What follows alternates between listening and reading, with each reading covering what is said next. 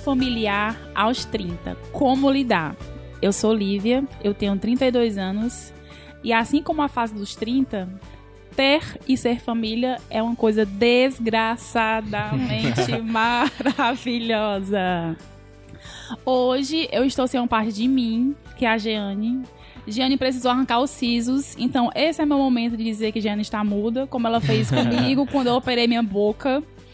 E estou com minha barriga gelada em conduzir o episódio sozinha, mas estou sem Jeane, porém estou com outras duas pessoas para me ajudarem e para compartilhar sobre esse tema comigo. Bem-vinda, Marina Sofia! Olá! Não sou Jeane, mas sou, sou Marina. Marina. Não tenho quase 30, como Jeane mandou dizer que já já uhum. ela vai ter 30. Depois a gente vai lendo um recadinho dela. Mas tenho 26. Será 26. que eu estou. Eu já passei, né? Pra... Já tá, tá mais perto Não é mais longe. 20, não tá é 20 e poucos. É. é 20 e muitos. E é, exatamente. É? é? quase 30. É quase assim, 30. De corpo, né? Porque de cabeça eu passei dos 30 desde 93. Ótima, amiga. Evoluidíssima. e casa é onde eu peço pizza no domingo, Lívia. ah, isso é exatamente. Lívia, você sabe que eu já pedi pizza na sua casa no domingo, né? Várias Olha vezes. Aí. Olha aí, tu Várias pegou vezes. meu recado, pisquei pra ti aqui na vida real. Conecta meu Wi-Fi no teu celular quando conecta, chegar em casa. Conecta. Moradora. É isso. Moradora. Yes. Residente. Bem-vindo, PJ! Olá! Olá. Eu, eu não sou a Jane, sou quase Jane, como vocês podem ver pela voz, né? E eu sou PJ, tenho quase 30, eu tô com 29 anos e na grande família eu sempre quis ser Agostinho, mas tô mais pra Tuco. E aí, gente, como a Jane não tá aqui, eu vou pedir ajuda para vocês, né? Tá todo mundo aí com o celular postos Tô. para dizer que esse é o quê? O aos 30. Conversas e trocas de experiências sobre as dores e os prazeres dessa frase desgraçadamente maravilhosa. Ai, amei! Ficou bom, não ficou?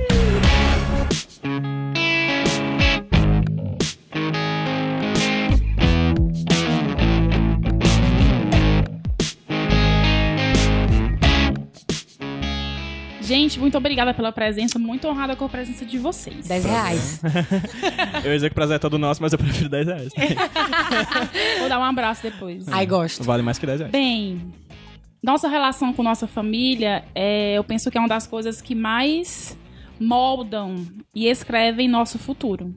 Quem somos, nossas ações, nossos traumas, nossas seguranças e muito do nosso jeito de ser é formado a partir da nossa família. Com certeza a gente já ouviu assim, Ave Maria, isso aqui é a cara do teu pai. Isso aqui uhum. é a cara da tua mãe. Isso aqui é a cara de fulano. E os conflitos nessas, nas nossas relações familiares existe independente das gerações, né? Ultrapassam mesmo gerações e são motivo de debate, como ser um bom pai, como ser uma boa mãe, como ser um bom filho, como ter harmonia em casa, como lidar com as finanças de casa. E a gente sabe que existem vários modelos de família hoje, né? Mas claro que nós estamos aqui para falar das nossas experiências particularmente. Eu tenho duas irmãs, Aline e Raquel, são minhas grandes amigas. E tenho meus pais, né, Aristeu e Rosa, que são casados há mais de 30 anos.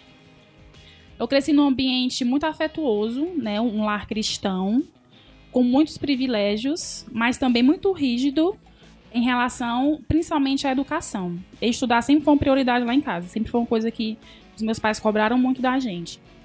E eu lembro muito que eu passei por um momento na, na minha vida em que eu vi a minha relação com meus pais estremecer. É, aí eu me magoei com eles, me decepcionei com eles, e eu precisei ter muita paciência e respeitar o tempo deles, que é diferente do meu entender que eles são o que são por um motivo, que eles cresceram numa época diferente e que eles estavam fazendo o melhor que podiam. Isso é muito difícil para nós filhos entendermos que os pais fazem o melhor que podem. E eu precisei reconstruir a minha relação com os meus pais. E toda reconstrução dói, é difícil. Mas hoje eu colho os frutos dessa paciência que eu tive, desse respeito que eu tive, por mais difícil que tenha sido. E hoje a nossa relação é maravilhosa, muito melhor do que antes. Minha mãe sempre falou assim para mim. Aí a Lívia sempre foi toda pra frente. Toda pra frente. Pra frentex. Pra frentex. Então, assim, eu entrei na faculdade, não tava gostando, falei, ó, não tô gostando, quero ir pra Fortaleza estudar jornalismo, vim pra Fortaleza estudar jornalismo. Tu é de Sobral, não é isso? Sou de Sobral. Morei com três desconhecidas que eu nunca tinha visto na vida. assim, eu sempre fui muito atrás das minhas coisas, dos meus objetivos, porque eu sempre cresci ouvindo isso, que era muito pra frente. E o meu pai sempre me falou, a Lili, que ele me chama de Lili, a Lili sempre foi muito alegre, muito feliz. Então, pra mim, essa voz do meu pai ecoou no sentido de que sempre foi muito claro para mim, minha felicidade em primeiro lugar. Só que isso tem um preço. Para fazer minha faculdade que eu queria para ser feliz, eu precisei sair de casa, onde eu tinha tudo. Para ser feliz, para me sentir em paz, eu precisei abandonar pessoas, relacionamentos, projetos. Então, até hoje, tudo que não me traz paz, tudo que não me traz felicidade, uma hora ou outra, eu acabo tirando da minha vida. E buscar sua felicidade, buscar é, ser quem você é, também vai de frente com você ter que enfrentar tradições e opiniões, principalmente da sua família. Uhum. E para finalizar, dito isto, família nunca vai ser uma coisa perfeita. Eu dei dois exemplos positivos do que meus pais falaram para mim, mas claro que eu também cresci com alguns gaps, algum, algumas coisas ruins também por causa da minha criação. E na vida adulta a gente precisa lidar com isso por causa dos nossos pais e geralmente sozinhos. E não vai ser nunca uma relação perfeita, não existe família perfeita, mas nós teremos sim dias e momentos muito felizes e perfeitos com nossa família. Dito isto, Marina. Tu vai me fazer chorar, né, desgraçada? Não, eu? Né? Pra mim, pra oh, mim já pode olha encerrar. Aqui, ó, esse tô... foi aos 30, esse foi... Caraca. De jeito nenhum, gente. De jeito nenhum. Não, não, não. Eu já Dito tô aqui com o olho, Marina, amiga. Tem a menor condição, tua eloquência. Ave Maria. Nossa, não é nunca, não? nunca me, ninguém me disse que eu era eloquente. Você é que muito eloquente. bonito. Mas você é minha filha. Gratidão. Tá Hashtag gratidão. Gratiluz. Gratiluz. Dito isto, Marina, eu vou fazer Manda. uma pergunta pra você e depois eu, eu, eu, repasso essa pergunta pro PJ. A resposta é zero. Como é sua família e o que sua família falou ou fez que ecoa em você até hoje? Tá, vou dar um, um background para as pessoas que estão escutando e, obviamente, não conhecem a minha família entenderem um pouquinho mais. Como os teus pais, é, eu sou filha de Carlos e Carlo. Nossa. Carlos, Carlos, é ótimo como se fosse o plural. Carla e Carlos. Eles são casados há 29 anos. A minha família é considerada, tipo, essa super estrutura de família tradicional brasileira, uhum. aquela coisa toda. Então, eu sempre vim do lar, de um, de um lar com muito amor, muito carinho, mas certas tradições que foram tentadas passar para mim do jeito da tua família, eu pensei que hum, talvez isso não seja bom para mim. Uhum. Então, eu entendo, a gente, é a mesma coisa que tu falou, a gente tem que pegar essa informação que tá sendo passada pra gente, botar na nossa balança, né, e entender que aquilo ali tem um fundo de verdade, aquilo ali tem um fundo de tradição, aquilo ali tem um, um fundo de medo dos seus pais de quererem te super proteger, enfim. Sim. E uma coisa que meus pais sempre me falaram, e na época eu achava idiota, não entendia. E depois eu comecei. Essa, essa era a pergunta, né? A, Sim, uma frase, pronto. Que ecoa. Eles sempre falaram assim, tipo, cuidado com as suas amizades. No sentido de, tipo assim, quando você dá, supervaloriza, às vezes, uma amizade, uma série de outras coisas cai por terra. Você deixa, às vezes, de ser quem você é. Amizades que eu falo em relacionamentos em geral, pessoas que você se relaciona. Uhum. É, você deixa de ser quem você é para ser algo que agrada os outros, né? Sim. E etc. E sempre foi uma coisa que eles me falaram muito para eu me manter real a quem eu sou. E isso eu levo pro resto da... Isso é só uma coisa, porque tipo, meus pais... Minha mãe é professora, né? Então, Eita. ela me ensina pra caramba diariamente. Uhum. É um negócio assim complicadíssimo. Valeu, mãe. Eu sempre falo dela. Todo, todos os podcasts que eu gravo. Ela é maravilhosa. Eu conheço, mãe, conhece. Ela é maravilhosa. Ela é maravilhosa. Alô, mãe, beijo. Então, beijo o que ecoou em ti é essa, essa questão dos relacionamentos saudáveis. É, exatamente. Uhum. É tipo você não fechar os seus olhos, por mais que aquilo ali seja uma coisa muito intensa, uhum. uma amizade que você acha que significa o um mundo, ou um relacionamento que, sei lá, durou não sei quantos anos, aquela pessoa é tudo na sua vida. Não deixe de ser a pessoa. Pronto, essa é a frase que a minha mãe disse para mim. Ela falou assim: Marina, você não foi feita criada para ser coadjuvante. Você é a protagonista da sua vida. É e eu levo isso pra minha vida, tipo, muito. Tipo, tá, é que tu não tá vendo aí agora, mas tá caindo uns glitter aqui em cima de mim, ó. protagonista. Protagonista. É, tá batendo é. até no microfone muito aqui. Bom. Deixa eu limpar um pouquinho, peraí. Muito importante. É, PJ, eu. como é a sua família? E o que você ouviu aí da sua família que ecoa hoje, Engraçado. até hoje na sua vida? Engraçado, eu não consigo lembrar de uma frase em si, mas consigo Aham. lembrar de coisas que foram repassadas pra mim, né? Uhum. Explicando, eu sou filho, enquanto vocês são filhos de Carlos e Carla, eu sou filho de um Francisco e uma Raimunda, né? Uhum. Meu pai é o Francisco José Arruda, do Nascimento, e minha mãe Raimunda Yupi Brandão. Yupi! Exatamente, exatamente, exatamente. Melhor Era assim como os Era alunos dela chamavam. feliz. Cara, é. Assim, vamos lá, várias coisas. Por que, que é Yupi, né? Na verdade, é, é uma história sempre muito engraçada, porque é o final do nome da minha avó com o começo do nome do meu avô. Que é Abigail Aham. e Pedro. E o P, P, né? Yupi. Então, Raimunda Yupi Brandão. Ela me teve muito velha, ela me teve, assim, com certa idade, já com 44 anos, certo? Eu sou filho único. Ela me teve, já não tinha mais nem esperança de me ter quando me teve aos 44. Queria uma criança, uma menina, né? Porque acreditava que, sei lá, quando ela ficasse velha, a menina ia cuidar dela. E não um menino que ia querer sair de casa, coisa do tipo. Uhum. Mas ela sempre lembra da história que a minha avó, minha avó, nos últimos anos de vida dela, quando era bem criança, antes de eu nascer, na verdade, ela tomava conta da minha avó e a minha avó ficava na cama e ela ajudava a minha avó assim e ela ficava com as pernas abertas pra poder puxar a minha avó pra ela poder se alimentar na cama, né, no estrado da cama. E a minha avó batia na barriga dela e dizia que esse filho ia ser muito bom. Aham. E aí, é, depois disso, ela nunca mais quis ter uma menina, assim. E aí eu, pela minha mãe ter certa idade, eu nunca tive contato com a avô, por exemplo. Minha avó faleceu quando eu estava nos meus primeiros anos. Meu, meu avô paterno faleceu super cedo. é, minha avó paterna também. Enfim, eu tive pouco contato com eles e tudo mais. E tive um pai, né, que fez parte da minha vida durante muito tempo, mas que saiu de casa quando eu tinha 16 anos. Né? No meio da minha adolescência, eu estava no segundo ano do ensino médio. Eu tenho até um texto no Iradex que eu fiz, né? Sobre o Natal, por exemplo, que foi uma época muito dolorida pra mim. Vai estar linkado, né? O cara disse que vai estar linkado. É, que ele saiu de casa no, no dia 23 de dezembro de 2006. Eu lembro muito bem da data. Porque foram dois dias antes do Natal. Acho que foi o pior Natal da minha vida, assim. E foi um pai que esteve lá, não nego. E o que sobrevive dele em mim, sem dúvida, é o humor. Assim, o Sim. bom humor dele Uhum. é uma coisa que sobrevive em mim desde então, assim. Sempre foi um cara muito bem-humorado, fazia piada com todo mundo. Na frente dos outros, em casa, eram questões mais complicadas, a gente pode falar disso no decorrer do programa. Mas da minha mãe eu trouxe, sem dúvida, o desejo em estudar, em pesquisar e ser artista, assim. Ela é Ai, uma legal. pintora de mão cheia, assim. Cantora? Pintora. Pintora. Ai, É, e é engraçado, porque ela pinta quadros e tudo mais, mas ela nunca foi dessa arte, ela é de uma arte mais artesanal, ela pintava fraldas.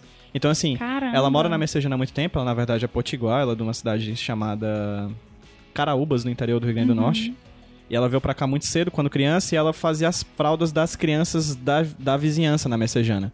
Sabe? Ela fez durante de gerações. Hoje em dia ela tá na rua, a pessoa, ah, eu- você pintou a minha fralda, minha mãe fala de você, você pintou o meu quarto quando eu era criança, entendeu? E ela também foi professora de criança.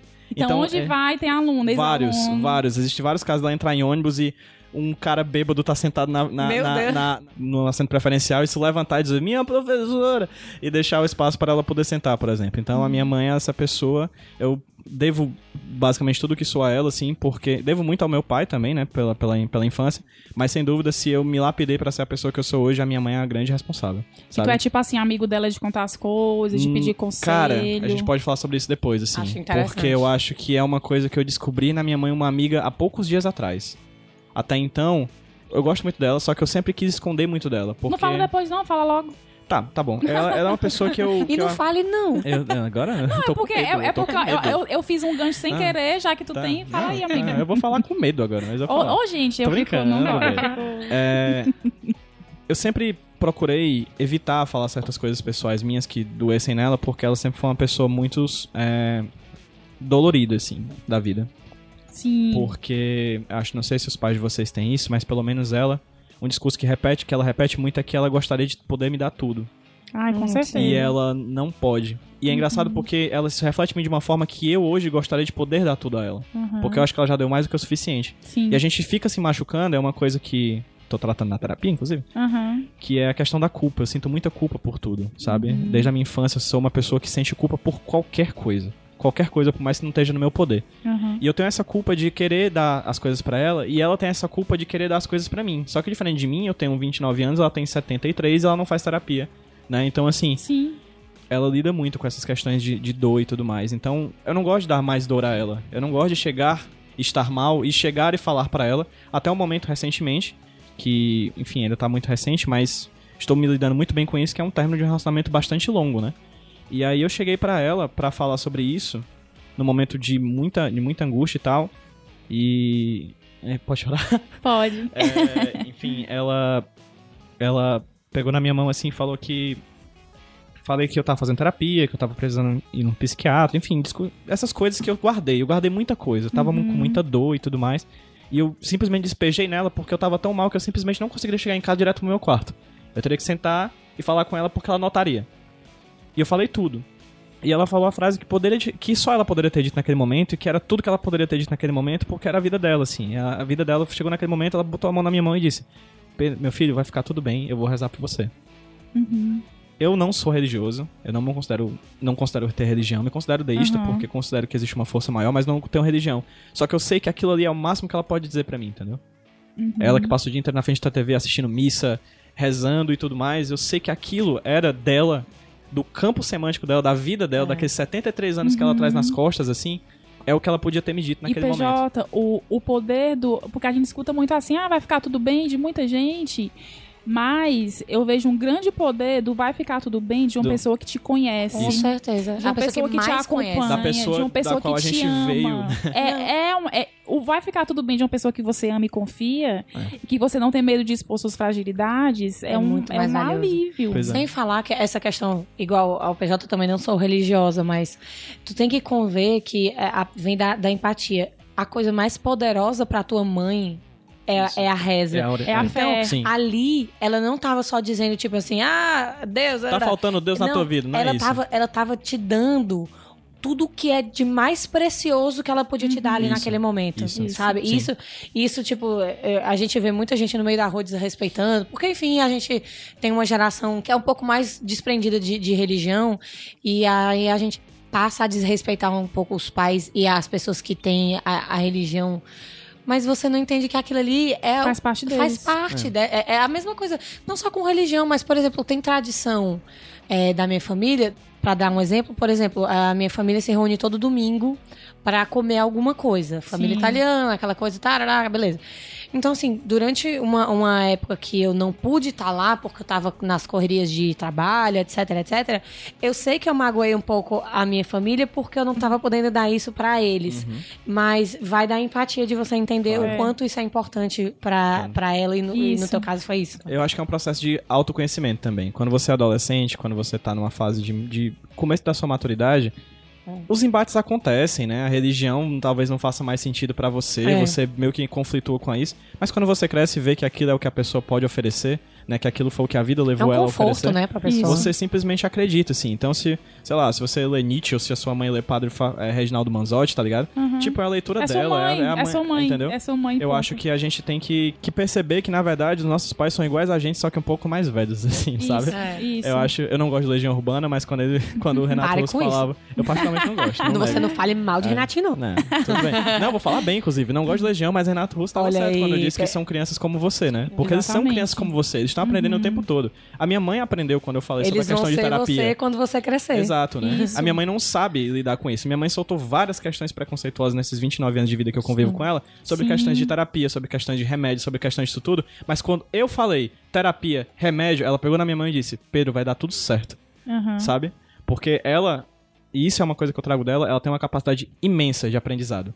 Sabe? Evolução, ela consegue né? mudar. Ela consegue uhum. mudar e isso é uma coisa que eu trago dela que eu amo. Sabe? Minha mãe é pode falar uma coisa preconceituosa hoje. Eu falo, mamãe, isso, isso, isso. No outro dia ela já não fala mais. Eu posso te mandar a real também. Manda. Com 70 anos, a tua mãe tem essa capacidade. É, é, viu? Não é todo mundo, não, não viu? É, não. Não é todo mundo. A pessoa tem gente de 30 que, que, não muda é. de opinião, é. porque acha um absurdo mudar de opinião. Minha mãe é. aprende com o mundo, sabe? Ela falava de questões homofóbicas, tipo, ela hoje acha um casal de mulheres trabalhando junto lindo, entendeu? Então, uhum. assim, ela vai se modificando com o passar do tempo numa velocidade que eu acho incrível e é uma coisa que eu quero trazer pra mim. E não deve ser fácil. A gente, a, gente, a gente tem que reconhecer e tem que ter essa visão também de, de ter paciência com os nossos pais, Sim. né? É. Porque tu imagina... Assim como eles estiveram com a gente. Né? Isso, porque tu imagina tu pegar uma convicção muito forte que tu que tem hoje e chega um pirralho dizendo que tu tá errado, que tu tem que Isso. mudar. É, é difícil. Pô, é muito difícil. É, é. difícil. Por isso que é a gente difícil. tem que ter empatia tanto na questão, nessa questão, quanto na questão das cobranças, entendeu? Sim. Quando os caramba, pais... Tu, caramba, tu, tu tá muito alinhada comigo porque tá aqui como lidar com as cobranças. É isso, aqui anotado. É, é, é, alinhadíssimas. Mais, mais que isso, eu acho que a gente funde uma na é. Não, mas é, é, essa questão da cobrança, Livina? É. Caraca, eu amei esse chip. Tipo Gotenks, Livina. tá ligado? É, a- assim, eu tava falando da questão da, da cobrança, que a gente também tem que entender que essa cobrança, ela vem num- de um local de amor. De Sim. um local de, de preocupação. Seja ela, por exemplo, a cobrança que eu falei com relação aos relacionamentos. Meus pais falavam que eu escutei, às vezes, coisas que hoje eu considero besteira, mas considero um, um fundinho de, de coisa séria. Porque, na real, meus pais estavam apenas preocupados que eu ia me magoar. Ou a questão financeira. Às vezes o meu, o meu pai falou X ou Y, que eu entendo, ele só queria que, que eu tivesse uma segurança, entendeu? Tipo, enfim. Então, eu acho que é uma coisa que a gente tem que dar raiva na hora, porque às vezes a questão da comunicação é muito forte, nem sempre os seus pais, aliás, nem sempre ninguém vai conseguir passar alguma coisa pra você da forma que você considera interessante. Então, vou, vou dar um exemplo, certo? Certo. A primeira vez que eu comecei a me enturmar com esse negócio de YouTube e, e de canal e podcast, que, que universo é esse? Que não é sentar numa cadeira engravatada, bater o ponto, entendeu? Tipo, como que isso vai pagar minhas contas do mês? Sim. E pro meu pai isso foi um. Tipo Choque. assim, o que você está fazendo? Sabe? Um negócio assim, uma loucura. Também E- porque teu pai é empresário. É, ele é tradicional. Ele, ele tem uma gestão com pessoas que batem ponto, né? Que fazem Exatamente. isso. É, é, tipo, é uma coisa tradicionalíssima. Acho que o, o tradicional, se tu olhar no dicionário, tem lá, Carlos, Sandra. É, A fotinha dele. e a fotinha dele lá, todo feliz. Mas então, o, o que, que, é- o que, que é isso? Ele, ele, às vezes, traz essa preocupação em forma de cobrança, mas com palavras muito ríspidas. Sim. Sim. Entendeu? Então, tipo assim, não foi tipo assim, Marina, pense bem. Não, não, não, não. É tipo assim, o que é que você está fazendo? Tem que repensar o que é que você está fazendo na sua vida. Esse não é o mundo real. Que é uma frase muito, tipo, do meu pai. Tipo, mas como é no mundo real? Entendeu? Como, se- como se o que eu estivesse vivendo não fosse o mundo real. E as pessoas hoje já não tivesse gente que vive disso há, há- há décadas, enfim. Então, assim, tudo que eu, quando eu falo de relacionamento, eu comparo a uma ponte. Não adianta você caminhar para o meio dessa ponte e querer falar com a pessoa que não atravessou essa ponte para te encontrar no meio. Aham. Você vai estar gritando pro outro lado da ponte e a pessoa vai estar gritando de volta. Isso não é um relacionamento saudável. Então, tipo assim, Pra você ter um relacionamento com seus pais, você tem que fazer a sua parte de entender que aquelas cobranças vêm de um lugar de amor, que nem sempre elas vão vir da forma que você acha, Sim. mas também cabe aos seus pais, e essa é a parte difícil, porque geralmente é uma geração diferente, é uma geração que não, não pensa muito, porque já viveu muito, é, é uma geração cansada, que eles também têm que caminhar pra me encontrar no meio da ponte. E isso é uma coisa que, igual o PJ, eu também vou na terapia, e mesmo os meus pais não indo na terapia, eu consigo implementar coisas da minha terapia dentro do meu núcleo familiar que. Meu Deus do céu, eu tava falando aqui antes, É antes da gente revolucionário, começar. É revolucionário, é Era o, que eu revolucionário. te, era o que eu ia te perguntar, Mari. Porque eu achei muito interessante essa tua fala, que tu falou da cobrança também, às vezes, como um, um ato de amor. Talvez não amor que a gente conheça, né? De, É. oh, meu filhinho. Idealizado, né? Essa coisa Exatamente, um amor mágica, idealizado e, e do jeito que a gente quer. Como é que tu conseguiu enxergar essa cobrança como um ato de amor? E como é que tu lida? Porque a gente já conversou outras vezes, né? É, que tu fala que precisa lidar com essa cobrança, assim. O que foi que te ajudou foi sua terapia. Qual é o conselho que tu pode dar pra alguém que de repente pensa, poxa, meus pais me cobram muito. Eu dou tanto e eles me cobram tanto. Uhum. O que é que tu pode falar sobre isso, a tua experiência? Isso real veio. é, Pode ser meio piegas falar isso. E é piegas falar piegas, mas. é isso. Eu amo a clichê palavra falar piegas.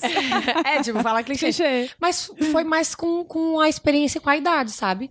Quando eu, era- a- eu acho que a gente passa a entender melhor à medida que a gente, vai- que a gente porque, vai ficando tipo, mais velho. o- Sim. esse mundo real que meu pai tanto fala, da noite para o dia ele ficou real de verdade. Porque o meu lar é um lar muito confortável. Os, os meus pais são, são pessoas, tipo, que estão sempre junto, sempre é, é, me dando tudo que eu preciso. Uhum. E, e então, assim, se eu não tivesse tido essa experiência de, de mundo real, eu tava muito confortável onde eu tava.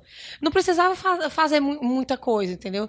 E aí, quando as coisas foram começando a ficar mais reais, e os meus pais me cobram para que as coisas fiquem muito reais, porque senão você cresce numa espécie de casulo Bolha, né? aonde as coisas é exatamente uma, uma bolha aonde as coisas se deturpam muito fácil ou vêm muito fácil ou vão muito fácil Sim. eles me cobram muito para que a vida real seja real de verdade e foi eu começando a trabalhar, eu começando a ter as minhas responsabilidades financeiras, que eu comecei a entender, tipo assim, realmente faz sentido. Sabe por quê? É, pode até parecer engraçado, mas eu fiquei com preguiça das pessoas. Eu, eu, tipo assim, as coisas que eu dava tanta prioridade, tanta importância, ela simplesmente passa a fazer, cara, desculpa, eu não tenho mais isso aqui não, eu tenho contas para pagar, tchau, uhum. sabe? E aí, do nada, clicou assim na minha cabeça. Ah, eu entendi. Naquele dia que eu falei. é bizarro, cara.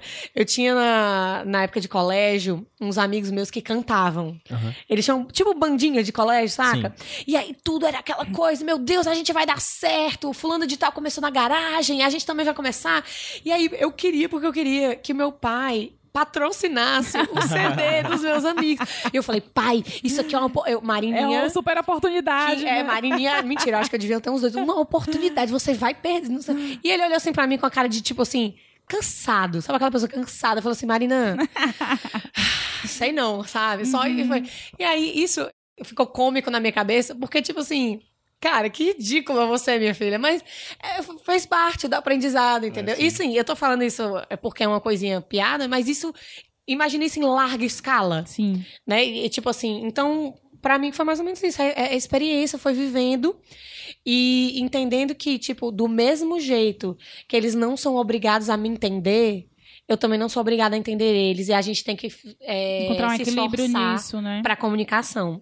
Uhum. Entendeu? Então, é, se, se, eu tenho um conselho pra uma pessoa que tá, tipo assim, meu Deus, eu não aguento mais meus pais me falando sempre isso, tá? é tipo assim, tudo bem, mas pensa que você também sempre fala alguma coisa pros seus pais. É, é. é, entendeu? É tipo assim, é uma simbiose, cara. É, tipo, é se magoando e se curando e se perdoando, É isso, né? é entre uhum. tapas e beijos. É isso mesmo. isso. PJ, tu tem alguma experiência, assim, de, dessa coisa da cobrança, da expectativa? Como é que foi isso, isso é, contigo e teus, teus pais? É, foi engraçado, assim. Com meu pai eu tive algumas experiências muito traumáticas, inclusive de cobrança.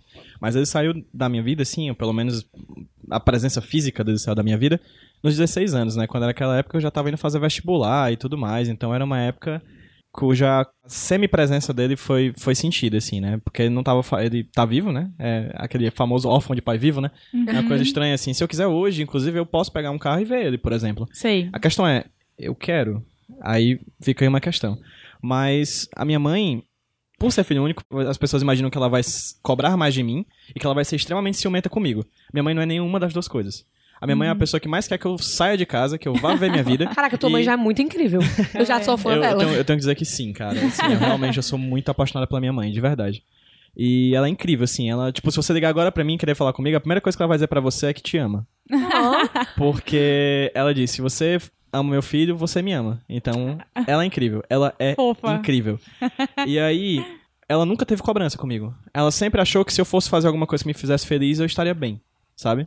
Ah, isso aí. Aí eu fiquei com vontade de ligar demais. pra minha mãe só pra dizer que eu amo ela. Eu posso ligar é. pra minha mãe? Pode, ela, aí, ela, ela, vai ter uma participação no podcast, pode ser? Não, tô brincando. Deixa o PJ ligar vai, e tu liga pra, terminar tu liga pra tá, ela. Aí a gente, eu conversando com ela, ela super. O que ela me desse de, de, de felicidade, ela toparia. Então quando eu quis fazer publicidade, pra ela tava tudo bem. Ela não é aquela pessoa que diz, ah, o seu primo tá fazendo concurso, né? Ele é advogado. Não. Eu fiz publicidade, ela, show. Fiz mestrado, show. Quer ser professor? Show. Então ela sempre me apoiou em tudo que me desse felicidade. Uhum. Ela só queria que eu fosse feliz. Era a grande Ai, que legal. coisa de todas, assim. Então, assim, tu tem sou... irmão, PJ, que tu convive? Por parte de pai. Por parte de pai, eu tenho tu seis convive? que eu conheço. Uhum. Não convivo, mas conheço e acredito eu que deva ter, inclusive, mais. É, meu pai, onde passava, deixava seu rastro, assim. Ele era, ele uhum. era um cara que, que, enfim, marcou. Entendi. Aí, rindo de nervoso, desculpa. Hoje, não, tudo bem, não tem problema.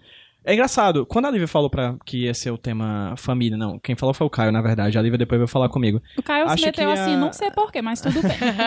Há cinco anos atrás, acho que eu não teria a liberdade, ou pelo menos o, a, o amadurecimento de falar o que eu tô falando aqui com vocês hoje, assim. Porque essa coisa de pai é uma coisa que me machuca muito, até hoje. Sabe, tem cena de pai num filme? Choro, automaticamente. Entendi. Não tem nem como refletir. É uma coisa que mexe muito comigo até hoje, porque eu tenho uma série de questões não resolvidas por ele ser esse pai Ausente. Esse pai ausente, esse pai. Ausente presente, né? Uhum, é, tem um texto do, do Guimarães Rosa que eu acho lindo, que é a terceira margem do rio. Eu amo Guimarães. Que é a história de um homem que ele pega um barco, ele vai para pro rio e ele não chega no outro lado, nem volta para casa. Ele fica no meio. Ele é a terceira margem do rio. Né? A gente que costuma ouvir que o rio tem duas margens, né? Uhum. E ele fica no meio. E, é, e o, o texto é narrado pelo filho desse cara. E o filho vai falando sobre esse pai, esse, esse homem que está lá e não está lá né? Porque ele está a um pouco de distância. Se eu quiser sair de casa e vê-lo, eu vou. Mas a questão é que ele não vem me ver. Uhum. E eu vou. E aí eu fico nesse, nesse momento, assim, que eu ainda tenho muitas questões abertas com meu pai.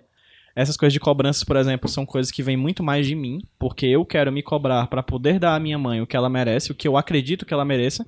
Apesar de ela dizer e de várias pessoas ao meu redor dizerem, pessoas que me conhecem Tu dizerem que eu sabe, já tu, dou tu sabe, máximo. eu quero fazer uma observação. Tu fala assim, de dar tudo pra minha mãe. Quando a, gente, quando a gente pensa nesse tudo, a gente doido. sempre pensa. Em algo além do que a gente pode, sendo que eu já estou dando meu Isso, tudo. e a gente sempre pensa, sabe o que? Em coisas materiais. Sim, É. sim. Uma casa melhor, É, isso. um Isso. plano de saúde. Isso. Mas será que eles já não têm tudo? Que é o nosso amor, a nossa vontade de ser melhor, a nossa vontade de trabalhar Uhum. pra dar melhor. Então, às vezes, a gente se cobra muito disso. Meu Deus do céu, quero dar tudo É. que, que os meus pais me deram. Mas eles também não deram tudo Uhum, pra gente. sim. Eles deram o quê? O que eles, Eles conseguiram, o que eles podiam. É, o, Então, da mesma maneira, a gente, a gente com eles. é, o- É, Essa, essa frase que tu disse, Livinha, agora, ela fez muito sentido pra mim, porque tem uma, uma outra frase que a minha mãe sempre fala, que pode parecer bestinha, mas também ela tem um significado muito forte, que é o seguinte: não nasce pera de uma macieira. Que é, é basicamente isso. É, As pessoas não podem te dar o que elas não receberam. Aham. Sim. Porque, então, e, todo, tipo, mu- e, e to- em todo mundo falta alguma coisa, né? Exatamente. Então, tipo assim, se os teus pais te deram aquilo ali, ruim, bom, médio, enfim, é porque era o que tinha. Era, o, que- era o que dava ali naquele momento. Era o que ele recebeu, provavelmente. Sim. Do mesmo jeito a gente. É. Eu acho Porque, que, fo- que faz o, o link pro Sim. que a Livinha disse no, no começo do, do episódio, que é a gente é fruto dessa nossa primeira relação que a gente tem na vida, que são os pais da gente. Isso. Eu acho só que é uma coisa que é boa pontuar aqui na gente, que, ok, tem um problema com meus pais, a minha mãe, eu fui... Grande parte da minha vida foi só com a minha mãe, vocês têm seus pais, etc. Eu acho que a gente tem que pontuar só uma coisinha. A gente é privilegiado pra caralho. Muito. Muito. Meu Porque Deus, apesar de ter demais. problema com nossos pais, eu com meu pai, com a minha mãe, a gente ainda assim nasceu num ambiente de amor. Né? É. Nossos pais e a nos gente amam. tem pai, né? Exato. A gente. Um, a gente tem pai. Dois, os pais que a gente tem gostam da gente, É nos isso. amam. Né? Isso. Porque a gente não precisa idealizar, a gente não tá aqui pra falar idealizações. Porque às vezes, na verdade, os pais não gostam dos filhos. É. Existem relações de pais que não gostam dos filhos. Tem. Existem Uhum. relações de pais que não amam seus filhos. Existem relações de filhos que não amam seus pais. É. E, tipo, essas questões, elas estão na periferia da nossa conversa porque, graças a Deus, a gente é muito privilegiado. É. Né? Nós estamos aqui num ambiente de privilégios falando sobre, por mais de todas as dificuldades financeiras, Isso. afetivas, econômicas, eh, sociais, É um culturais, ainda assim, nós somos pessoas privilegiadas, né? Muito bem pontuado. Marina, Olá, querida. liga pra tua mãe. PJ, liga pra tua mãe. Ai, Será que ela atende a gente? Deus. Será que Deixa minha mãe vai atender? Eu acho que Liga ela aí. atende. Eu- e como vocês vão, vão ligar pra mãe, eu vou, ver, eu vou ligar pra minha irmã. Ai, liga aí, Deus, Marina, tá. vai. Eu posso ligar aí. pra minha irmã depois também, a bichinha. Eu... Liga aí pra tua mãe. Oi, Oi, mãe, tudo bem? tudo bem. Mãe, eu estou ligando para dizer que você é a coisa mais linda do mundo e que eu te amo mais que tudo. Oh, coisa linda que foi. Nada, você está ao vivaço na gra... Não, ao vivaço não, você está gravando um podcast. Estou aqui com o PJ e a Lívia e você está... é, a gente está falando sobre família no podcast. O que é que você tem a dizer? Que família é a melhor coisa do mundo. Principalmente quando a gente tem uma filha que expõe a gente desse jeito. Ai, mãe! Mãe, eu te exponho mesmo, mãe, porque tu sabe, né? Tu é- tu- eu preciso espalhar a tua palavra pro mundo, mãe. Tu é muito incrível para ficar só comigo. Ai, meu Deus, não faça isso não, menina. Ai, ai, não, tá comigo. Caraca, eu acho que eu nunca deixei minha mãe constrangida. Hoje é a primeira vez. Beijo, Eu mãe. tenho algumas outras pra te contar, mas aí quem ia ficar com vergonha era você. Ai, não, tchau. Conta, conta, conta, conta, por Corta, favor. corta, corta, corta. Tchau, tchau, mãe. Beijo, beijo. pessoal. Tchau. Tchau, beijo. Tchau. Fantástico. Mãe de amiga, minha, de amiga e amiga tia, né? Sempre. Ai, meu Vou Deus. ligar pra minha, peraí. Vai ver se ela atende, PJ. A hora do intervalo do aos 30 aqui, viu? Qualquer coisa, Vocês possam Intervalo. falar alguma coisa constrangedora. Alô? Oi, mãezinha, tudo bem? Oi, meu filho, tudo bem? Como é que a senhora tá? Tô bem, bem deitada aqui assistindo a Aparecida já. Ô, assistindo rapaz, texto, Assistindo a a missa, é? missa. Mamãezinha, é o Ah? seguinte, eu tô ligando pra senhora. Porque eu tô gra... Sabe aquele programa de rádio que eu gravo com meus amigos? Hum, A gente tá conversando sobre família. Eu tô ligando, eles estão tudo ouvindo a senhora agora. Então, Então, manda um beijo pra Então- eles. então um beijo pra todos vocês, meus. Beijo. Beijo, tia. Sim, mamãe, seguinte. A pergunta é: família. Certo? O conceito de família, certo? O que é que família representa pra senhora? O que a família representa pra mim É. é uma coisa muito importante, meu filho. Tudo, tudo, a, fam- a como é que se diz? A união na família, a família. Eu não sei, né, pra mim tudo é importante. pô. E a minha família maior é você. Ai, meu Deus. Ah, Não chora. tá, tá bom. Deixa eu voltar a gravar aqui, eu não sei se eu vou... deixa ele chorar mais não, viu? Tá chorando? Não deixa ele chorar. Tá bom, não tá chora. bom. Tá Eu- bom, um beijo mãezinha. pra todos vocês. Tá bom, mãezinha, eu te amo. Tá, eu te amo também. Meu filho, que hora você vem, tá? né? Ah, daqui a pouquinho, acho que umas nove e pouco eu tô chegando, tá Não, bom? mas não é por nada não. Pode ficar à vontade. Eu confio muito nele. Ele é o Oh, meu Deus. Não devia confiar não, mãezinha, devia confiar não. Mas tá. vida. É a melhor da minha vida, essa aí. Tá, um beijo, eu te amo, viu? Um beijo pra todos vocês. Tchau, tchau. Tchau. Ligar aqui pra Raquel, minha irmã. Gente, essa foi a melhor ideia. Minha mãe, nacionalmente famosa. Aham. Oi, Bebel. Oi. Tudo bom? Tudo ótimo? Tudo bem. Eu tô te ligando porque eu tô gravando aos 30 sobre família. Tu tá ao vivo, diga oi. Oi, gente. Oi! Bebel, eu tô ligando pra dizer que eu te amo. E tu é a melhor irmã do mundo. Ai, Livinha, também te amo. Ei, aí eu quero saber de ti o que é que significa família pra ti. A gente tem uma tatuagem de família juntas, né? Que eu lembrei agora. E aí eu quero saber o que é que, o que, é que significa família pra ti. Quando tu pensa em família, tu pensa em quê? Quando eu penso em família, eu penso num lugar onde eu posso ser eu mesmo, onde todo mundo vai me aceitar, todo mundo eh, vai me amar, independente do que eu fizer, independente Uhum. do que eu pensar. Entendeu? Entendi. Aquele lugar que eu tenho total liberdade de ser eu mesma, sem que ninguém me julgue e ache errado. Aham, é isso mesmo. É isso mesmo. Arrasou, eu concordo plenamente. Tu pode ser tu comigo sempre. Oh. A mamãe tá aí com pipi, manda um beijo pra eles. Tá certo. Até sexta. Se- Sexta eu chego aí. Tá certo, beijo. Beijo, Beijo, tchau. tchau. Tchau. Tchau. Ai, Pronto, Deus. esse foi o nosso intervalo, né? Como é que continua depois dessa?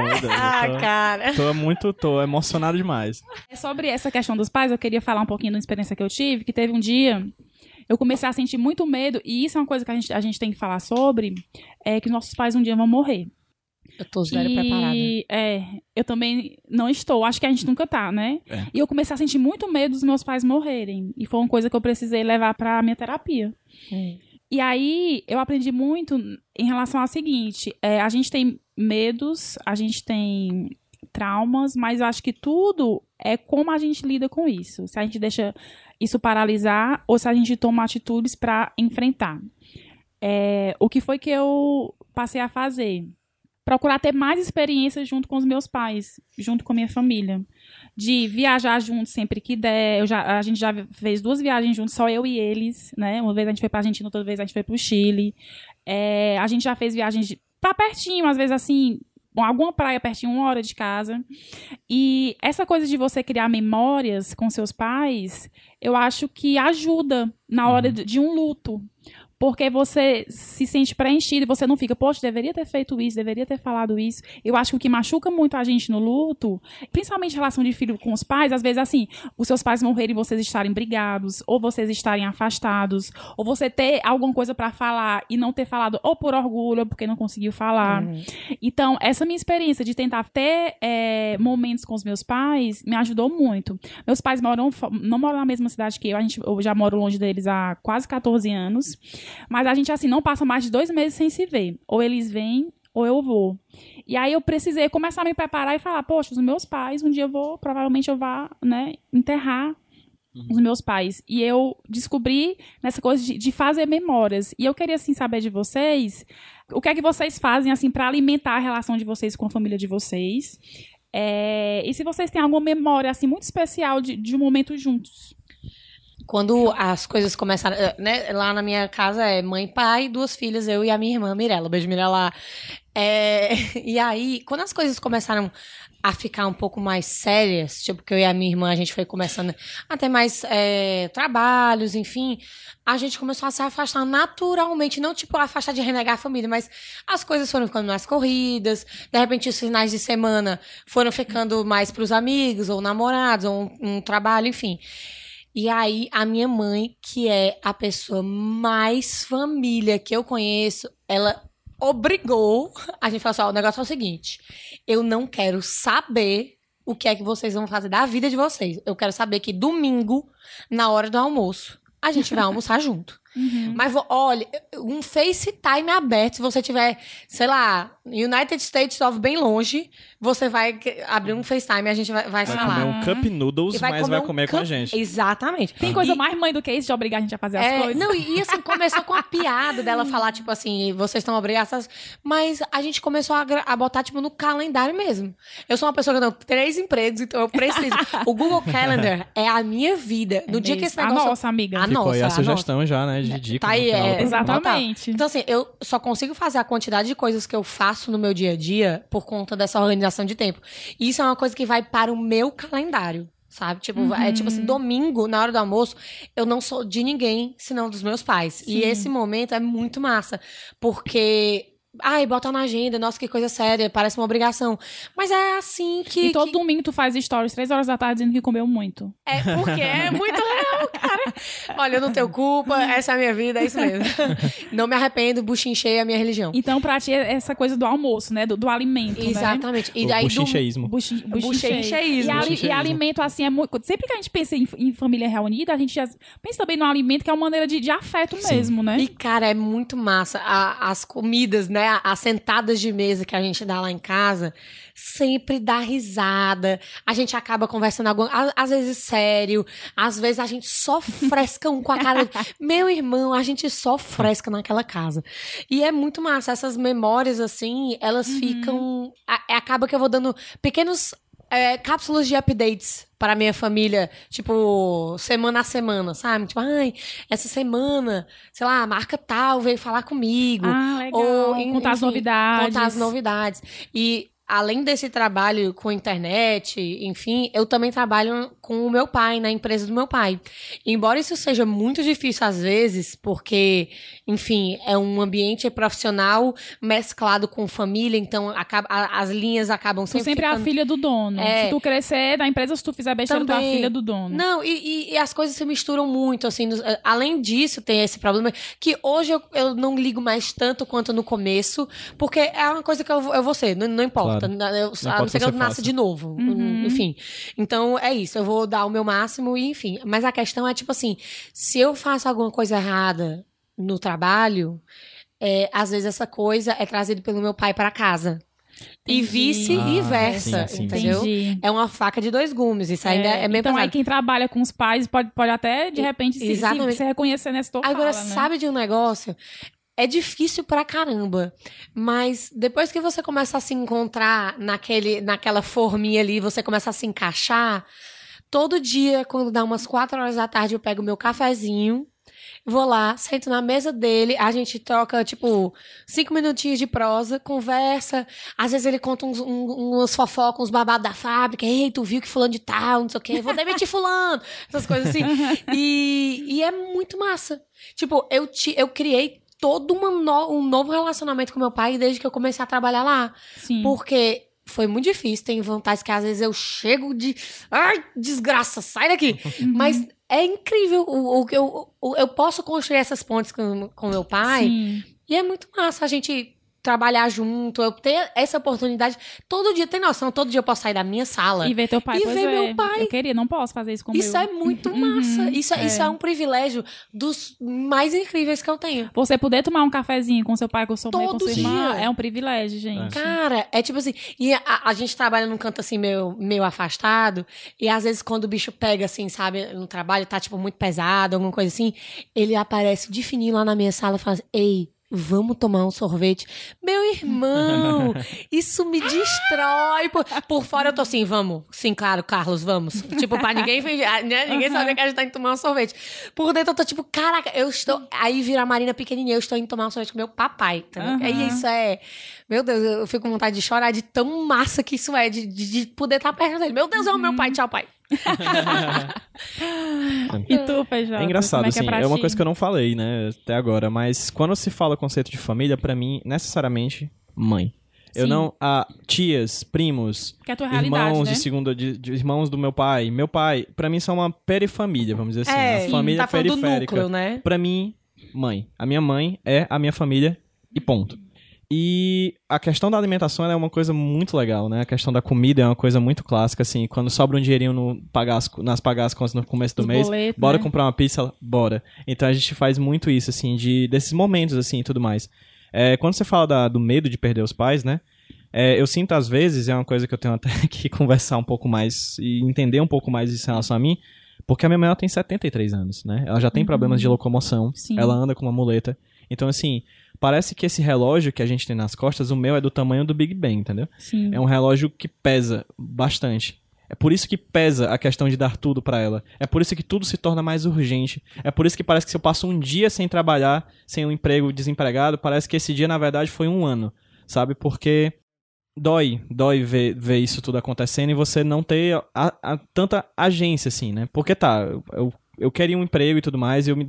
e nos últimos tempos, principalmente, quando eu terminei meu mestrado, entre fevereiro e agora, em junho, quando eu consegui um emprego como professor, uhum. foi um período muito difícil, porque é um período que eu não queria me dedicar a trabalhar numa agência de publicidade, porque eu já tinha tentado isso, e foi traumático. Grande parte dos meus traumas de hoje em dia são coisas que vieram disso, meus ataques de pânico, coisas desse uhum. gênero.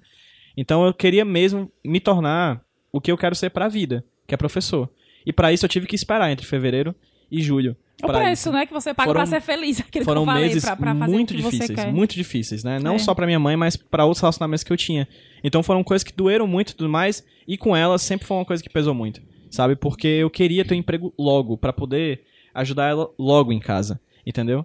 Então é, é um medo constante, é um uhum. medo diário, mas se tem uma coisa que eu aprendi com ela, que para lutar com esse medo, é que a minha mãe nunca teve medo em nenhum segundo da vida dela de dizer eu te amo quando teve vontade de dizer eu te amo. Ai, meu Deus, isso é tão Então bom, eu digo para ela eu te amo como se eu dissesse bom dia. Uhum. Eu começo o dia dizendo eu te amo, eu termino o dia dizendo eu te amo porque e aí isso é pra todo mundo, não só pra minha mãe, é pra todo mundo. A gente nunca sabe qual vai ser a última vez que a gente vai dizer eu te amo. E um dia vai ser a última vez. E um dia, e um vai, dia vai exatamente. Então, assim, eu sempre falo isso. É até uma coisa engraçada. Falar, eu, te, eu tava conversando com uma amiga minha um dia desses sobre isso. É uma pessoa muito querida que eu nunca tive problema em dizer eu te amo pra ninguém. Depois que eu entrei na faculdade, comecei a interagir com outras pessoas, me apaixonar por meninas, etc, ter relacionamentos com ela, que eu percebi que eu te amo é uma coisa que as pessoas não costumam ouvir, é. sabe? Aí eu dizia eu te amo, as pessoas ficavam davam um passo para trás. E eu, por que que isso tá acontecendo? E só depois que eu percebi, na verdade, que eu te amo é uma frase que às vezes parece muito invasiva, é. né? É uma coisa que você fala às pessoas, pera, mas tu não me ama, a gente tá só... Isso. Sabe? Mas, na verdade, eu digo eu te amo pro cobrador do ônibus, entendeu? Eu digo eu te amo pro motorista, eu digo eu te amo pro gari, eu digo eu te amo para todo mundo, porque sei lá, a gente já tem tanto problema com amor Isso. e ficar é, Guardando suvinando, amor, suvinando amor. Suvinando eu te amo é uma coisa uhum. que eu uhum. nunca tive na minha vida. Eu digo Isso. eu te amo pra minha mãe o tempo inteiro, assim como ela diz eu te amo pra mim o tempo todo. Às vezes eu tô no computador, ela bate na porta do meu quarto, eu ah, eu tiro o fone de ouvido e diz ela, só queria dizer que eu te amo. Oh, sabe? meu Deus. Isso eu acho que é uma coisa que eu vou levar pra vida dela, entendeu? Uhum. E eu vou dizer eu te amo pra quem não quiser dizer eu te amo e foda-se se a é pessoa não quiser aceitar. Porque na real, eu amo e não tenho nenhum problema com isso. Que uhum. foi talvez as coisas mais importantes que a minha e mãe amar nunca é problema. Eu, e amar não é, nunca é problema. Há uns anos atrás, eu passei um susto muito grande com relação ao meu pai e a minha irmã, que eles estavam viajando pra. Eu não, eu não sei o que eles foram fazer, parte da minha família é de São Paulo, então eles estavam lá. E eu recebi uma ligação da, da minha mãe me contando de uma tentativa de assalto que eles tinham sofrido, mão armada, aquela coisa toda. E eu nunca tinha pensado em que a minha família poderia não estar mais presente como foi nesse dia. Parece que caiu um raio. Entendi. Eu não tinha pensado, para mim isso não era uma possibilidade. Tipo assim, minha família, eles estão aqui todos os dias. Eles não vão embora, não existe isso, sabe? E aí, de repente, eu falei, caraca, a vida acontece, as, acidentes acontecem, a natureza acontece. Sim. E, e isso foi um peso tão grande pra mim que quando a minha mãe me contou isso por telefone, instantaneamente eu comecei a chorar copiosamente. Porque nada tinha acontecido, eles estavam super bem, tava tudo seguro já, tudo se- tinha se resolvido. Mas aquele peso Uhum. do, da possibilidade. Eu, naquele dia eu poderia ter perdido 50% da minha família. Uma certeza se quebrou ali, E- não foi? Exatamente. E eu falei assim, ok, é, eu, não- eu, não, eu não tava nem remotamente preparada pra isso. E foi aí que eu comecei a, a prestar mais atenção e dar mais valor às coisas que são cotidianas. Sim, eles vão estar lá todos os dias. Por exemplo, pra ti, Livinha, isso não é uma coisa cotidiana. Tu não tá perto dos teus pais. Aham. Então, tu já dá essa, essa importância devida. Quando eles vêm te ver, eu sei É. que aquele final de semana ali, Exatamente. a Livinha está com a mãe na casa dela. Ela é só da mãe dela. Isso. E isso é muito massa, mas quando você tem o cotidiano acontece, a vida vai passando, isso Você parece que não ficando- dá. Cai no automático. cai né? no automático, como, como qualquer outra coisa É. na vida. E Como você respirar, como beber água. Exatamente. E você tem que se tocar de que porque uma coisa acontece todo dia, não significa, não significa que ela vai acontecer pra sempre. É Isso. verdade. E o pra sempre sempre acaba, né? Já, diz- Isso. já diria Cássia. É. Então, Só tipo, tão MPB hoje, né? é, né, a gente, é tu me inspirou, mano. Tu me inspirou muito. Tá.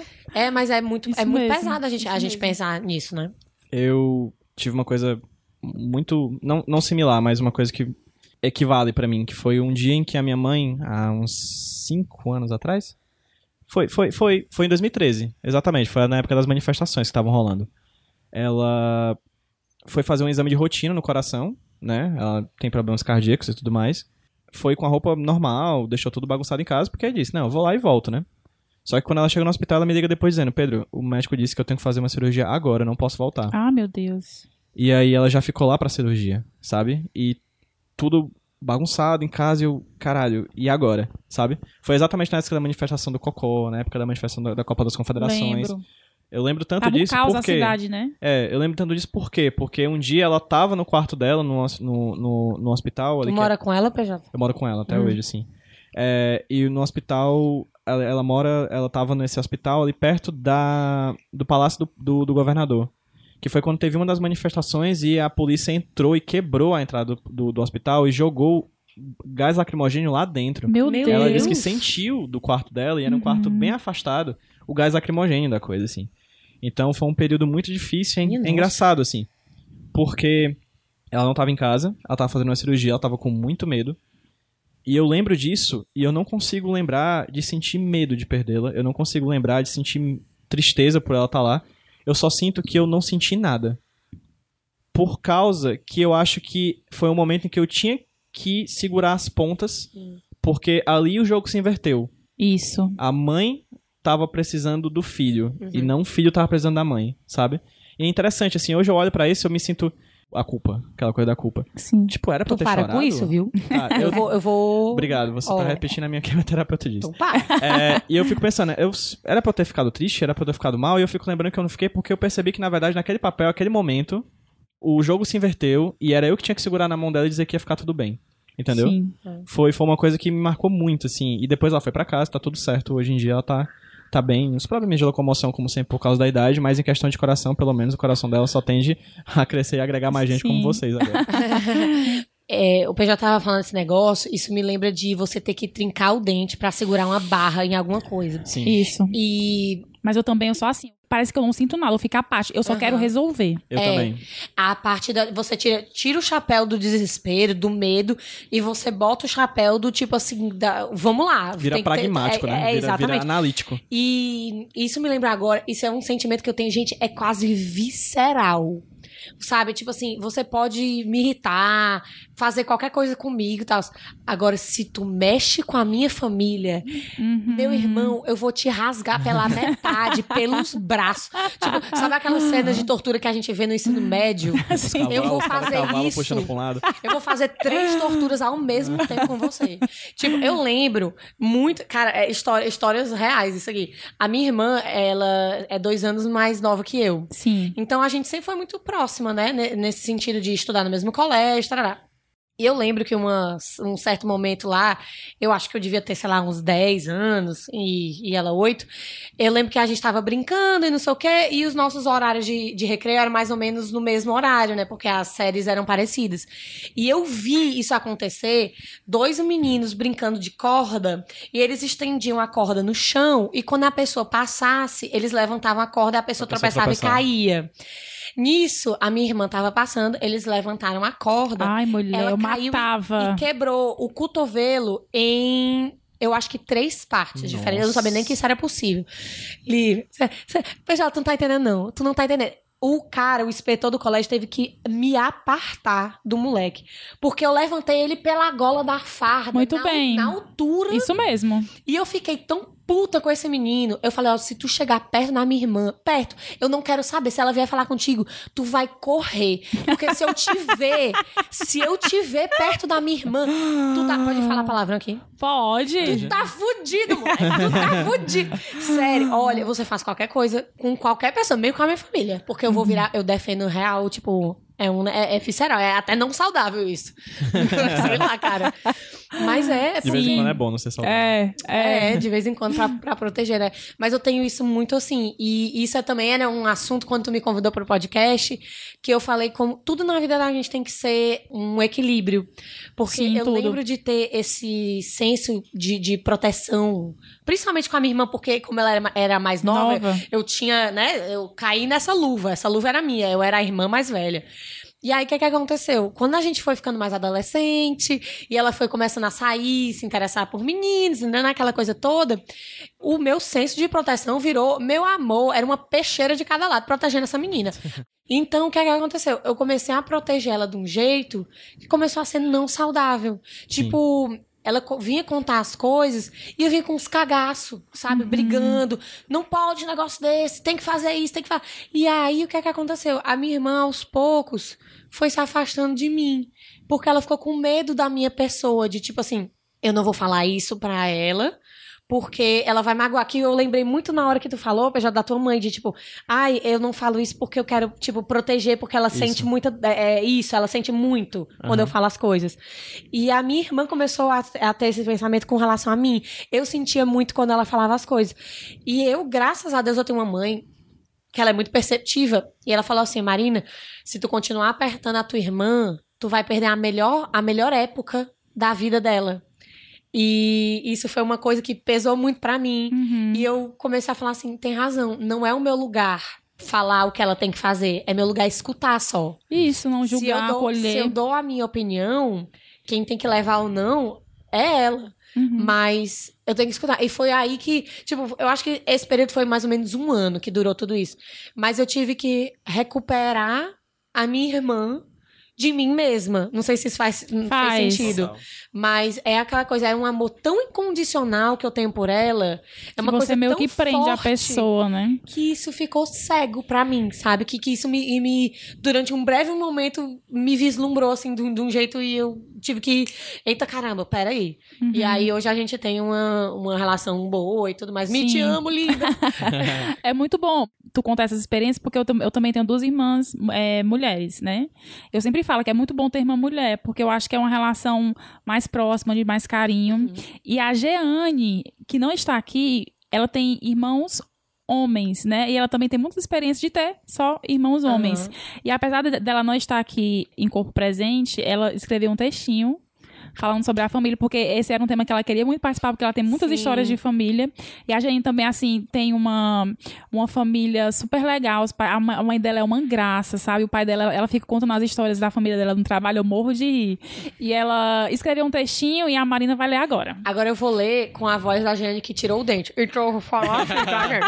Oi, gente. O Kiko. Tá, o próprio Kiko. Ah. Não, vai, gente. Ó. Oi, meu nome é Jane. Oi, Jane. Oi, Jane. Tenho 29 anos anos. E calma, ouvinte Jéssica Malheiros, que comentou que parece que eu tenho eternamente 29 anos. o próximo episódio eu finalmente deixarei de ser uma farsa e terei 30. Ela tá dizendo aqui que eu sou uma farsa, é isso? Jamais. Jeane, não, senhora. Jamais. Anotem aí, dia 13 de setembro, não esqueçam dos parabéns da Jeane. Não esqueceremos. Então aí vai o recadinho que ela disse. Família me é um assunto caro Por isso me dói não participar desse episódio. Mas pelo menos ninguém vai me ouvir chorando. Podia vir chorar, tava ótimo. pois eu sempre choro quando falo deles. Enquanto escrevo esse texto, tá aqui a minha mãe, que deixou de trabalhar à tarde para fazer sopa e sorvete para desdentada. Tem como não amar?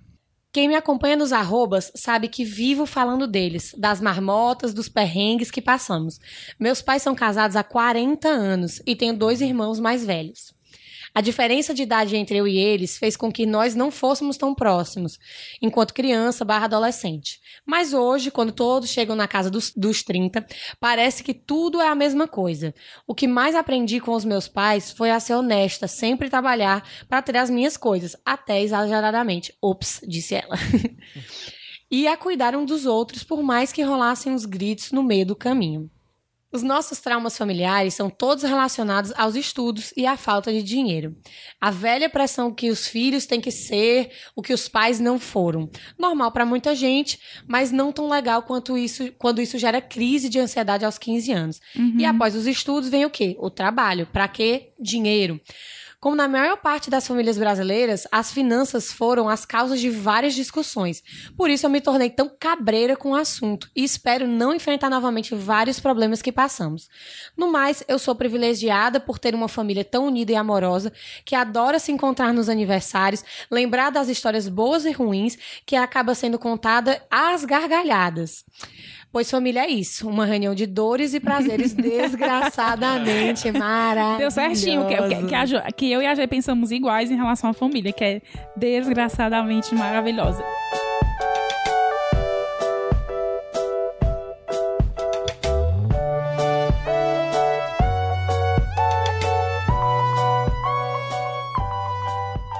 E falar de família é falar de vivências, de acontecimentos diferentes. E depois que a gente terminou de gravar o programa, a gente recebeu um áudio do Ari. O Ari gravou um áudio super legal falando como é que foi para ele se assumir gay para uma família cristã e um pai pastor. Olá, eu sou Ari Areia, ator de teatro, jornalista, militante dos direitos humanos e ativista LGBT. Eu tenho 28 anos e há mais ou menos 8 eu contei para os meus pais, para minha família, que era gay. Foi é, uma decisão que eu tomei, né? Porque já estava mais ou menos com dois anos de namoro e eu queria compartilhar aquilo para que eles soubessem por mim, não por outras pessoas, porque já estava se tornando uma informação é, de conhecimento de muita gente, de muita gente. Eu queria que eles soubessem por mim, não por outros, né? E amadureci um bocado antes de tomar a decisão. A reação deles não foi não foi boa. não foi boa porque o meu pai é pastor evangélico, não é? Eu estava sendo criado para tomar esse lugar em algum momento, eu era obreiro da igreja, tinha uma relação bem forte com essa coisa da religião evangélica. Então a reação não foi nem um pouco boa. Ao passar dos anos, isso foi mudando, né? Hoje a gente já tem uma outra relação. Eu acho que na cabeça do meu pai as coisas se organizaram melhor do que na cabeça da minha mãe, mas a gente foi construindo outras formas de existir.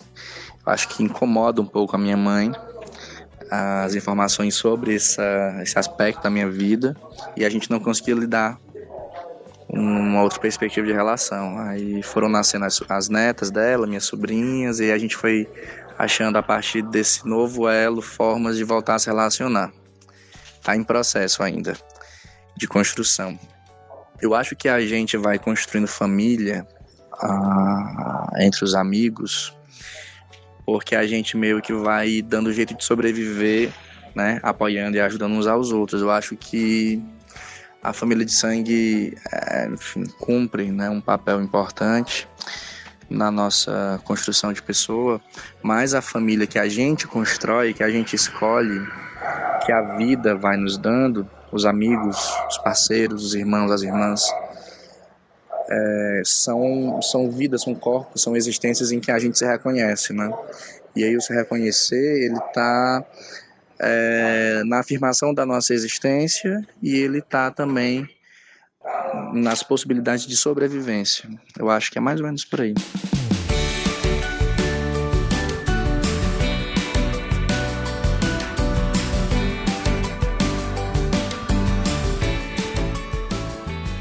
Vossas dicas trintonas. Que aí eu vou fazer o quê? Eu vou. eu Não vou dar minhas dicas trintonas porque a Jenny colocou aqui várias. Então eu vou dividir. Vou, vou dar minha fala pra ela. E a G indicou, enquanto eu falo aqui, vocês já lembrem aí a de vocês. Ai, meu Deus. Já, A Giane colocou assim: ouçam a, a música na hora do almoço, quando estiver tendo um dia pesado em relação à sua família. Eu nunca ouvi essa música, mas ouvirei. Pra quem tá começando uma família, ouça um podcast Entre Fraldas, que traz conversas bem interessantes sobre a criação dos filhos. E aí a G também indica dois filmes. Um é Capitão Fantástico, que Nossa, é excelente. Lindo, lindo, lindo. E o outro é Sete Dias Sem Fim, que ela fala que é incrível para ressignificarmos nossa relação com os nossos irmãos quando já somos todos crescidos. Aí ela diz, apesar do, do mote, ele não, é- não é tanto de chorar, você ri também muito e o elenco é foda. É isto. Qual a sua dica trintona, Marina? Ai, Jesus. Tá. é, eu tava olhando aqui já os aplicativos, se eu tinha alguma coisa Sim. interessante. Mas a real é que a minha dica tri- trintona vai vir de mim. E de- na- passada no, no alho da terapia. Olha aí. E- Eu tô sentindo cheirinho daqui. Tá sentindo, tá Cheirinho. sentindo? Tá, tá bom. Cebolinha ali, ó. A, na- na a. Gênesis da culinária. É isso, ó. que é o seguinte, é, quando as coisas é, elas estão muito intensas, quando os problemas eles estão assim muito latentes, a gente tem um senso de culpa. E eu falo isso olhando para o PJ. É, eu é, e de desespero Aham. muito grande. E, e numa das minhas crises mais sérias de depressão que tive e já não tenho mais, é, foi entender que a gente não precisa carregar o Big Bang nas costas Sim, sim. que a gente pode fazer as coisas um passinho de cada vez e tudo bem. Que quem tá com a gente, quem ama a gente de verdade, vai estar sempre lá pra gente. E, e que ir aos poucos não significa não ir.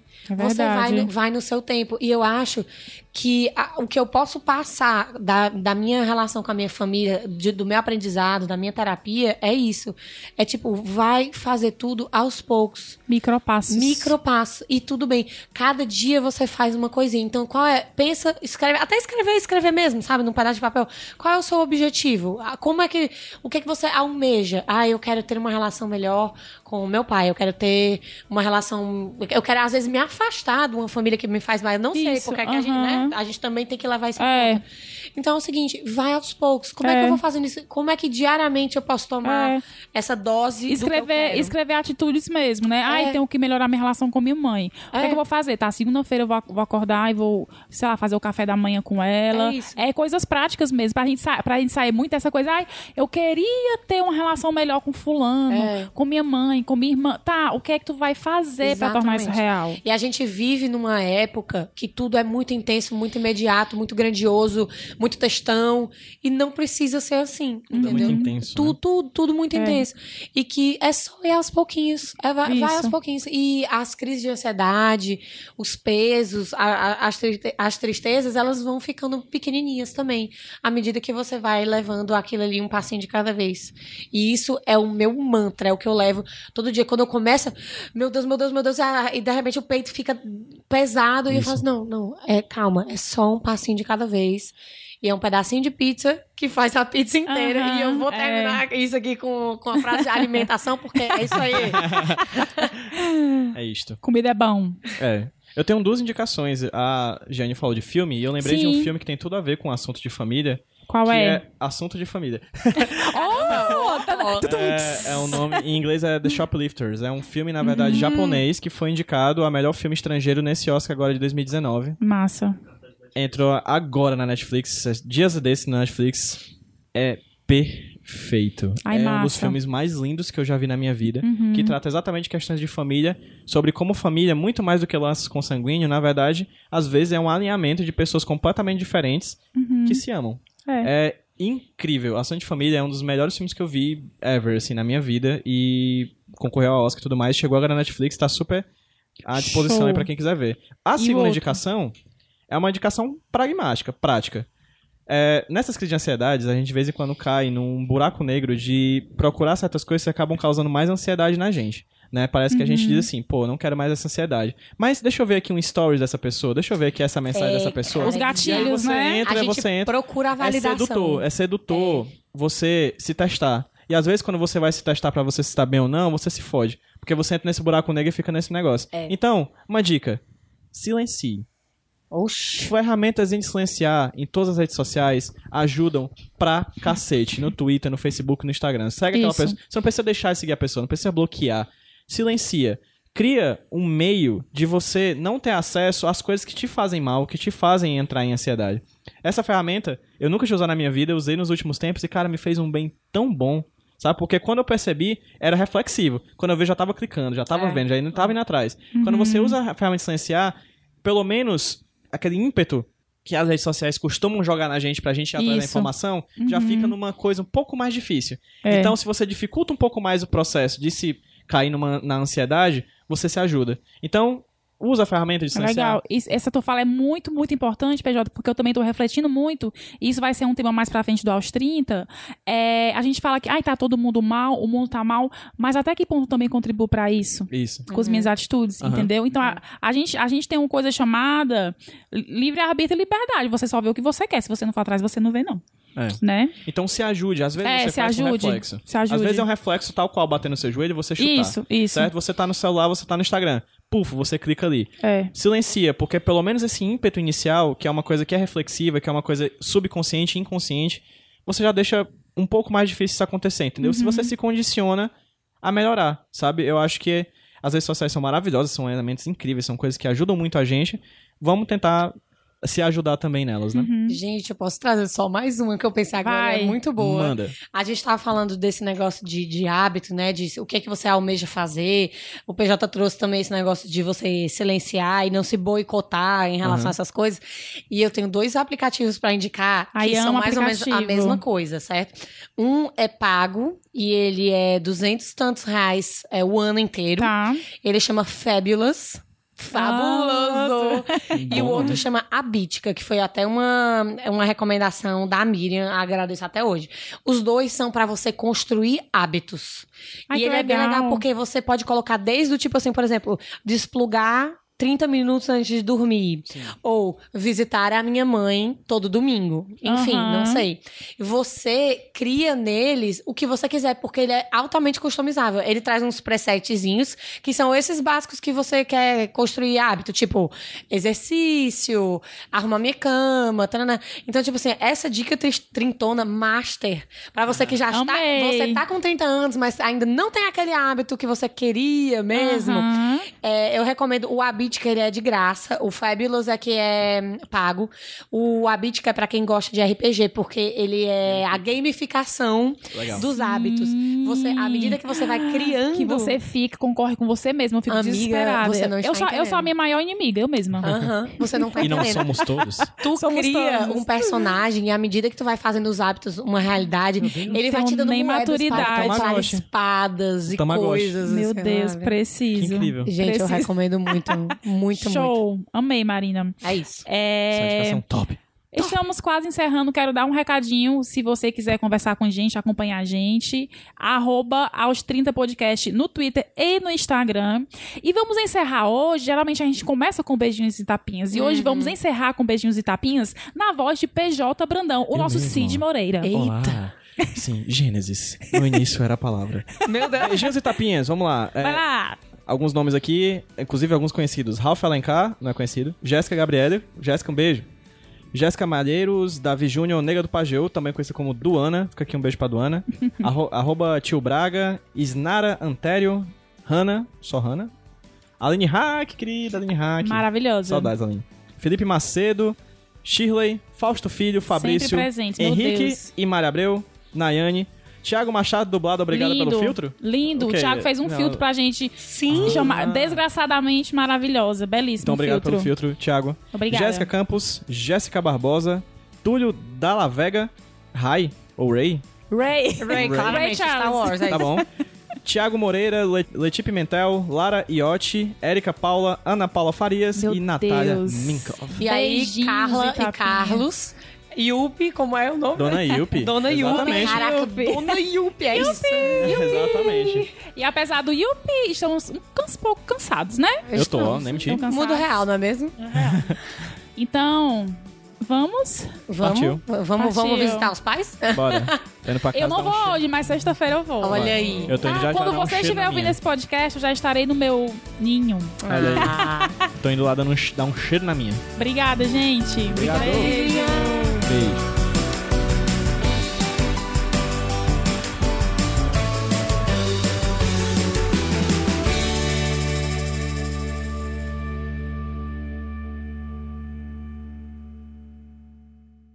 Podcast editado por Caio Anderson.